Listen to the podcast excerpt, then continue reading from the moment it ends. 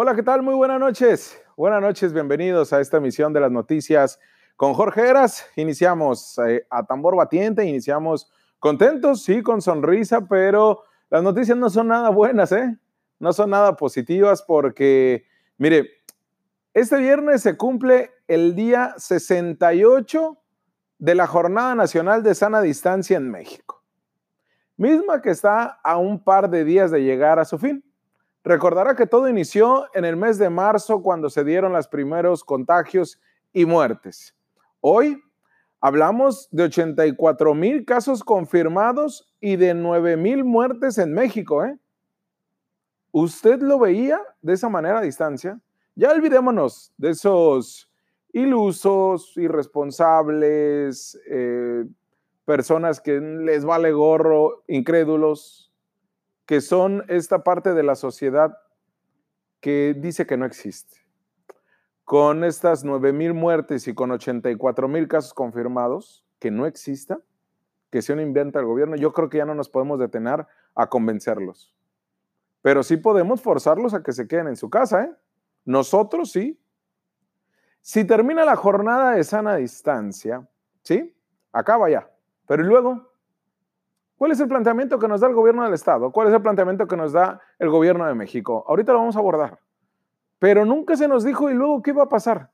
Se nos prometió que ya achatada la curva iba a empezar, íbamos a comenzar a nada que descendiera. Se nos prometió que las cosas iban a cambiar y que íbamos caminando bien, porque la proyección nos daba más muertos y más contagiados. Pero, ¿y luego?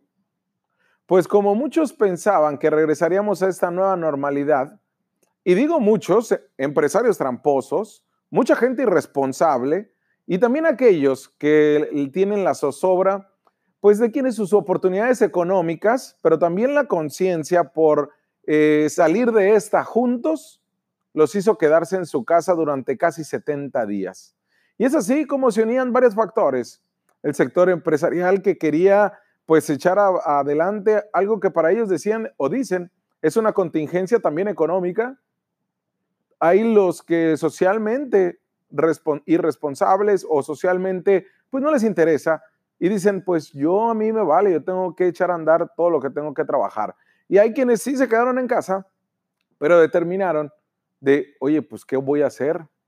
Después del primero de junio, ¿qué hago? Pues no regresaremos a nuestras actividades normales. Discúlpenme que les diga. Por eso les decía, no hay buenas noticias.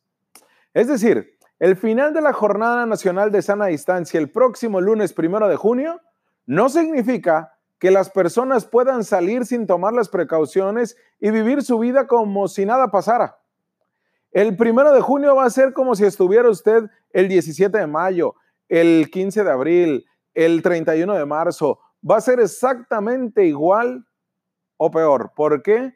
Porque ya tuvimos que haber entendido que esto no es un juego, no es una broma y que nos tenemos que sumar como sociedad. Más si vivimos en Baja California por, y más si vivimos en Mexicali. Cabe recordar que el territorio mexicano se encuentra viviendo el pico más alto de contagios por COVID-19. En Baja California no fue la excepción. Tan solo el día de hoy son más de 30 muertes las que se registraron en un solo día, ¿eh? elevando un pico importante en Baja California en, el número de decesos. Seguimos en semáforo crítico en Baja California y casi en el resto del país. De esta manera le digo que el mismo subsecretario de Salud, Hugo López Gatel, reconoció durante la tarde-noche de este viernes 29 de mayo que casi todo el país iniciará el lunes, pero en semáforo rojo, no en esta nueva normalidad. ¿Sabe por qué? Por la prevalencia de casos de COVID-19. ¿Por qué digo que casi todo el país? Pues porque únicamente Zacatecas estará y en color naranja, ¿eh? Todas las demás entidades están en rojo, en crítico. Pero este semáforo único no quiere decir que estará en el mismo color después porque va a cambiar la situación del riesgo. Y es que si pensaba que las proyecciones del gobierno federal iban a cambiar este fin de semana, porque bueno, me puedes decir, oye, sí eras, pero imagínate que no salimos este, el sábado ni domingo. Ahora sí, hacemos caso, nos quedamos. Pues no va a cambiar, señores, porque les hemos dicho, lo que vivimos hoy son las irresponsabilidades del gobierno, ¿eh? porque también hay que asumir eso. del gobierno y de la sociedad de los últimos 14 días. Y así nos iremos sumando. Entonces, este fin de semana va a suceder exactamente lo mismo, ¿eh? Pero no por eso quiere decir que, ah, bueno, como es lo mismo, entonces voy a salir a pachanguear. No, porque los próximos 14 días nos van a marcar los siguientes 14. Es así como tenemos que ir caminando como sociedad. Déjeme decirle que de aquí al primero de junio, que de aquí al primero de junio, no habrá ningún cambio al semáforo. Todo estará en rojo menos en Zacatecas. Es decir, va a ir en ascendente el número de contagios y de muertes por coronavirus en la entidad y en el país. No es para asustarlo, ni generarle un temor, ni infundirle miedo, como lo han hecho autoridades. No, se trata de asumir en la realidad en la que estamos para que a partir de ahí logremos entender que la sociedad la tenemos que achatar la curva. Y no achatarla, sino hacer que se baje. ¿Por qué se hace tanta referencia al semáforo y a sus colores? Pues porque el semáforo es un instrumento de monitoreo de la epidemia y un instrumento de las actividades que pueden tener lugar, que se pueden realizar. Hugo López Gatel aseveró el día de hoy que a nivel federal se hace el análisis de información y es un instrumento, este semáforo, de toda la República, mientras que los gobiernos estatales, sabemos, lo coordinan a nivel local. Gatel también dijo que la información que se comunicará sobre el semáforo será, se dará a conocer todos los días, ¿eh? A partir del próximo lunes primero de junio. Pero todos los martes habrá una información especial para los gobernadores del país, cada uno de manera directa. Así lo convinieron en una reunión del martes pasado convocada por la CONAGO, esta Confederación Nacional de Gobernadores, en la que estuvo Jaime Bonilla Valdés. ¿Por qué los martes? Pues para que los gobiernos estatales convoquen a sus grupos técnicos y es así como entre el martes y el jueves de la próxima semana se dará un diálogo ante alguna diferencia o discrepancia de las visiones sobre el nivel de riesgo que se tenga en cada entidad del país para que no empiecen con tiritos innecesarios. Una vez resuelto este consenso, el próximo jueves 4 de junio por la tarde se anunciará por parte de López Gatel el estado del semáforo en cada entidad federativa será hasta el próximo jueves 4 de junio. Hasta entonces, hasta entonces seguiremos en rojo, seguiremos de manera crítica. Sobre las restricciones de cada entidad y municipio, el gobierno de México fue tajante, que no debe de darse nada por la fuerza, nada absolutamente. Sin embargo, hay un referente nacional que tiene que ver con las facultades del gobierno federal y el proceder científico alejado de los intereses políticos y particulares, poniendo por delante el interés general, el de la nación, el bienestar, el pueblo, pues. Así nos tenemos que entender, dejando fuera los temas políticos y las consideraciones personales. Ante esto, las autoridades sanitarias del país acordaron que si un gobernador dice yo no estoy de acuerdo, no se van a enganchar el gobierno de México con cada entidad del país no van a entrar en este pleito o en este debate, este, pues totalmente estéril o efímero con cada gobernador. Cada quien, se dijo el día de hoy, debe de asumir la responsabilidad que le corresponde en su entidad federativa. ¿Por qué hacen ese señalamiento? Pues porque a pesar de que la jornada de sana distancia va a llegar a su fin a partir del 31 de mayo, al menos siete estados van a tomar sus propias medidas preventivas ante el regreso de la nueva normalidad.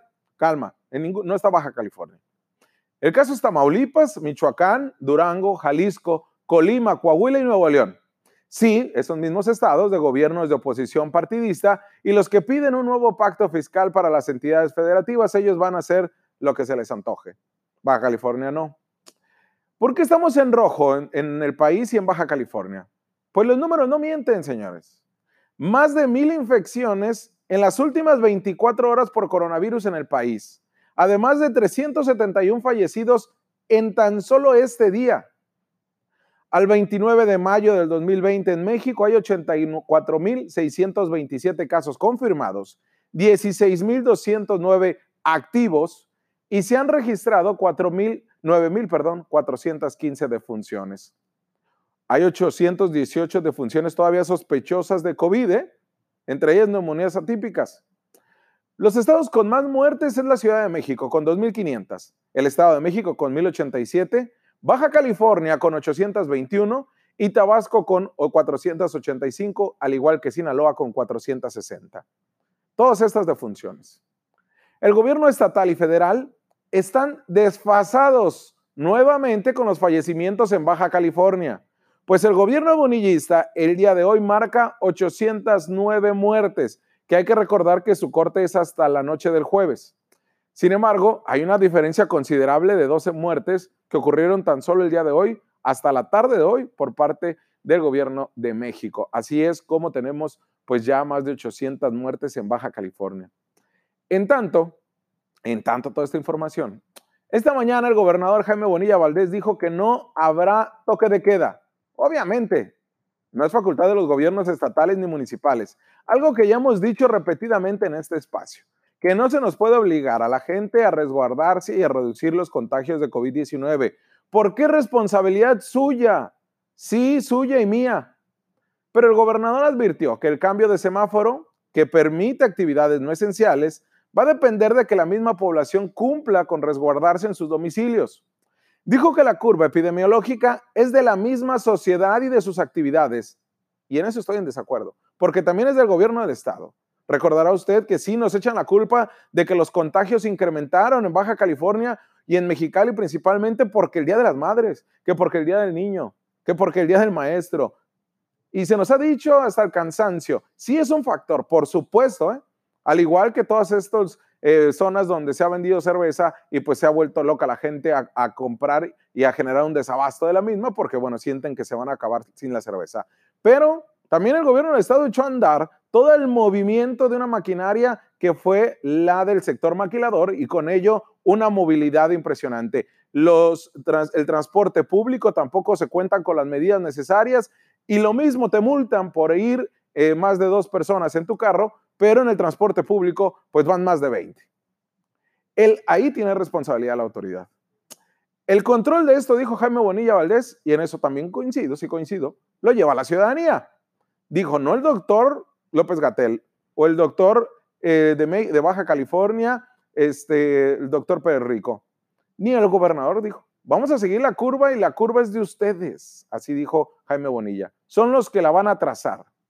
El mandatario estatal, durante el reporte diario de la pandemia en la entidad, confirmó que el semáforo sigue en rojo. Indicó que la reanudación de actividades se va a pegar estrictamente al sistema de semaforización. Bonilla Valdés fue contundente al decir que nosotros no vamos a mover mientras el semáforo no cambie de color. Y así también van a cambiar las características y el comportamiento del Estado. Pero el único que tiene el control de esto, reiteró, es la misma gente. Por su cuenta, el secretario de Salud, Alonso Pérez Rico, dijo que sí, que no se va a andar correteando ni persiguiendo a nadie metiéndolo a su casa, porque es la misma gente quien tiene que resguardarse ahí.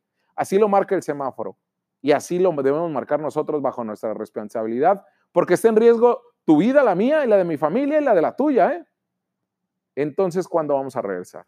Ya para cerrar, el día de hoy, Zoe Robledo, director general del Instituto Mexicano del Seguro Social, informó que 15.398 empresas en todo el país de los sectores de construcción, transporte y minería se registraron en el portal de la nueva normalidad. Entre ellas hay de Baja California, para cumplir con el proceso de autoevaluación y retomar actividades esenciales para el primero de junio. Solamente serán esas, construcción y minería, no otras.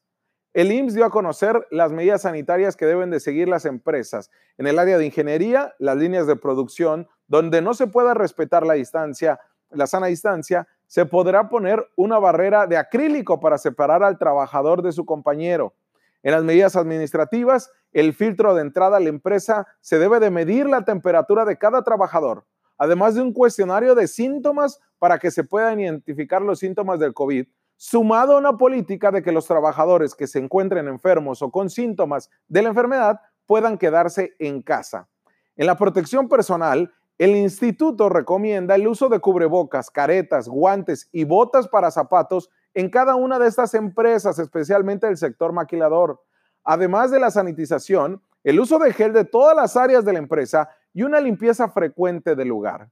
En la capacitación se deben realizar a todos los trabajadores, sobre las medidas de seguridad e higiene, todas las empresas que vayan a reanudar actividades el primero de junio. Al terminar de esta jornada nacional de sana distancia, no se acaban las actividades de seguridad sanitaria y de control en cada entidad federativa, porque el mapa va a ir cambiando de color, pero hasta el próximo jueves lo va a determinar la autoridad.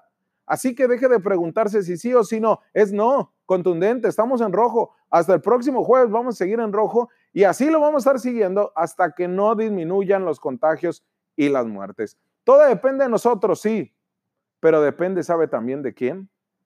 De la autoridad. Es en conjunto, la sociedad y su gobierno. ¿eh? No se vale nada más echar la culpa a la sociedad. Vamos a una pausa comercial y regresamos porque tenemos más programa y por supuesto mucho más análisis.